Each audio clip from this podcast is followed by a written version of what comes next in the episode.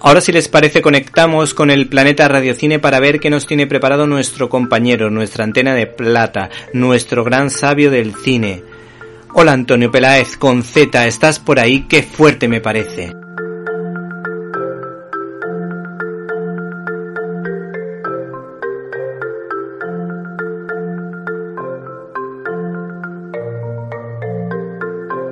¡Qué fuerte!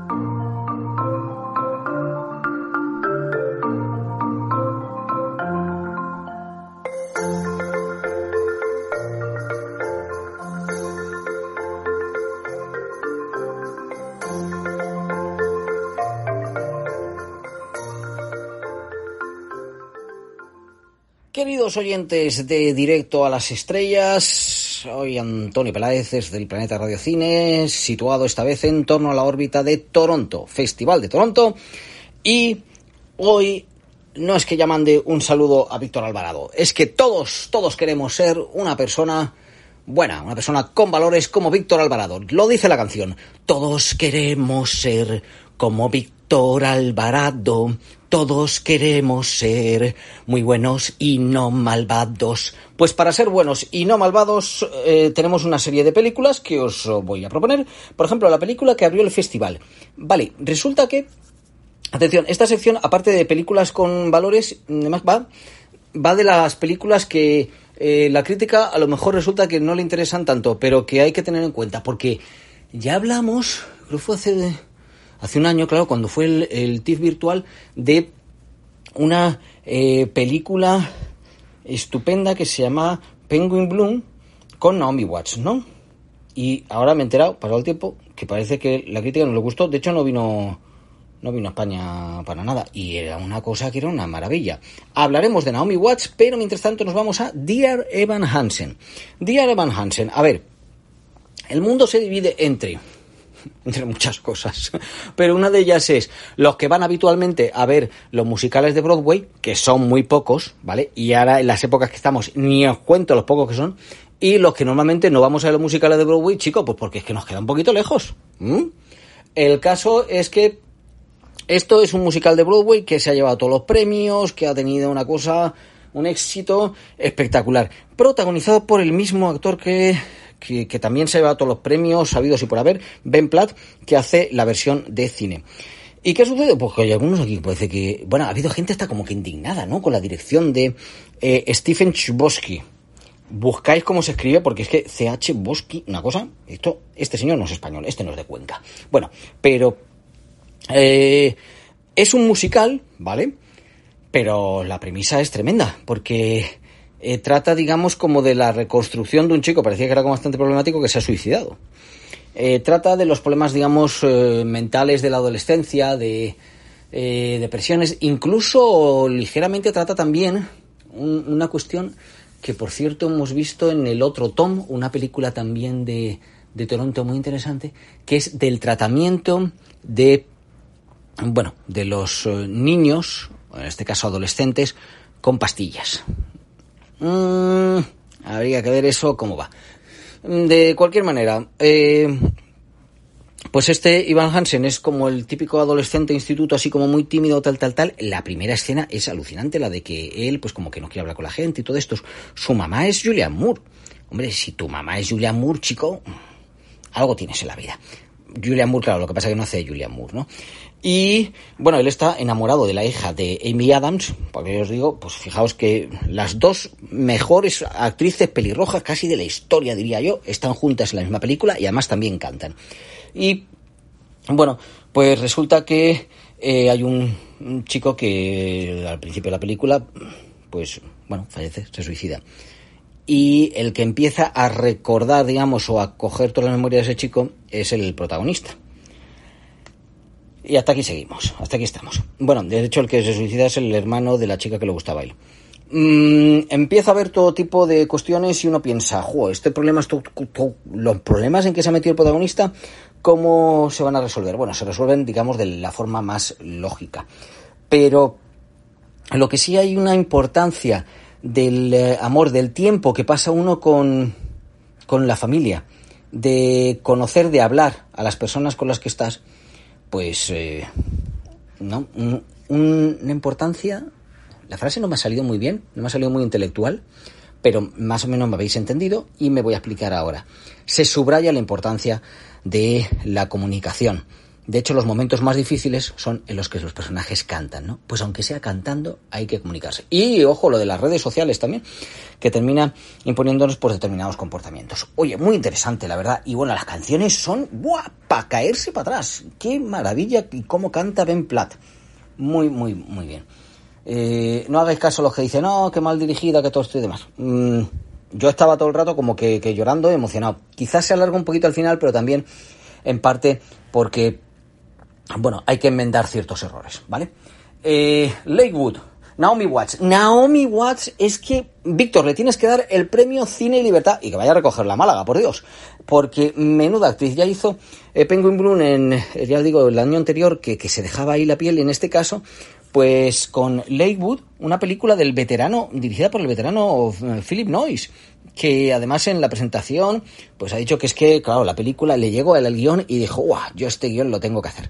¿Qué sucede? ¿Quién ha hecho el guion? Pues el mismo guionista que había hecho la de Buried. Esta que hizo este director español, Rodrigo Cortés, que era un señor ahí enterrado en un ataúd. Pues, pues esa. Eh, yo no sé si este señor tiene pocos amigos o lo que quiere hacer es que las producciones ahorren en, eh, bueno, pues en los actores. Pero en este caso es Naomi Watts sale a correr y prácticamente todo se desarrolla con las llamadas que tiene ahí por teléfono.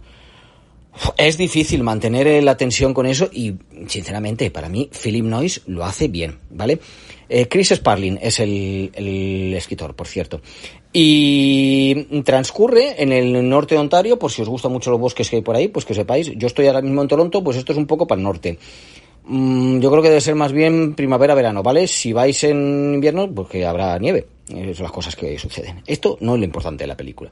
Lo importante es cómo va evolucionando toda la sensación de Naomi Watts ante la incertidumbre de si su hijo finalmente fue al colegio o no. Él estaba triste porque es el aniversario de la muerte de, su padre, ¿no? Y resulta que ella le había insistido que fuera al colegio. Y en el colegio, ¿qué pasa? Tiroteo, todos los padres ahí angustiados, Dios mío, ¿qué ha pasado? Tal. ¿Ha ido mi hijo? No. Aquello de que querían insistirle, hijo mío, vete al colegio. Luego piensas, ay, Dios mío, que no tenía que haber ido. En fin, mm, la verdad que, que bueno, es, es, una actriz tan impresionante. Además, es que por esta mujer es que no pasan los años. Ella se quedó en una época pum, y se plantó ahí. Que, que da gusto. Y, de nuevo, la importancia de la familia la importancia de los eh, lazos eh, de bueno, mantener unido de cuando hay tragedias, porque esto parte de una tragedia que es eh, la muerte de un accidente de tráfico del, del padre hacía justo un año. Y todo el dolor, todo como lo recuerdan, como recuerdan los momentos bonitos, cuando hay una persona que ha fallecido, evidentemente, es lo que recuerdas, ¿no? Los momentos bonitos. Y, y bueno, a pesar de eso, pues mantener los lazos familiares, ¿no? Digamos. Entonces, muy bien. Competencia oficial. Pocos lazos familiares tiene esta película de... Vamos a ver que diga bien los nombres porque estos argentinos a veces a mí se me va un poquito porque creo que uno es Mariano Con y el otro, ahora os lo digo. Eh, Penélope Cruz y Antonio Banderas, oh, no, que es que se nos va a ir ya la sección enseguida, que es que menudo rollo me hecho.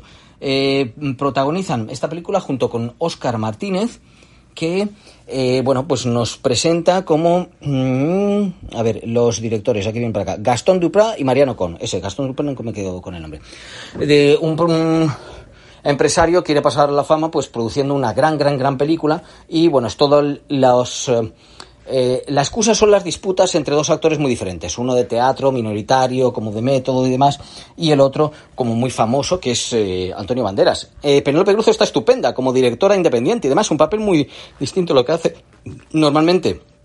Antonio Banderas es como criticando su propio papel la película arremete contra todo, contra incluso en momentos determinados de esta especie de cosa de niños, niñas, niñes, también eh, contra los demasiado cultos y culturetas, contra los que eh, viven exclusivamente de la fama. Bueno, una cosa que es una maravilla, una crítica del sistema cinematográfico y de los festivales y demás. A ver, no todo está mal, pero mm, divertidísima y casi casi una crítica a ellos mismos.